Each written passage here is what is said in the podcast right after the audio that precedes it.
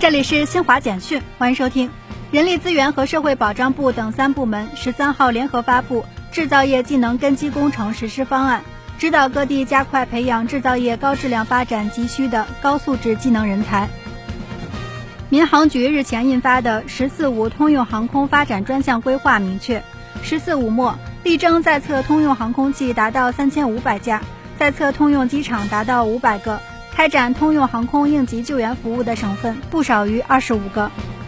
记者十三号获悉，为进一步加强新修订的《中华人民共和国未成年人保护法》贯彻实施工作，文化和旅游部近期在全国范围内部署开展了文化市场执法领域保护未成年人合法权益专项行动，组织各地文化和旅游行政部门文化市场综合执法队伍，加强对文化市场经营场所。营业性演出活动的执法检查，集中查处损害未成年人合法权益的违法违规行为。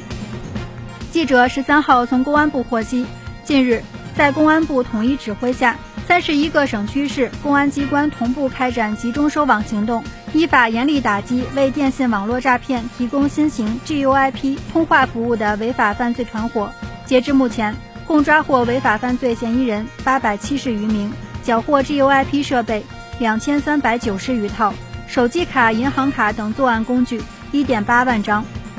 以上。新华社记者为您报道。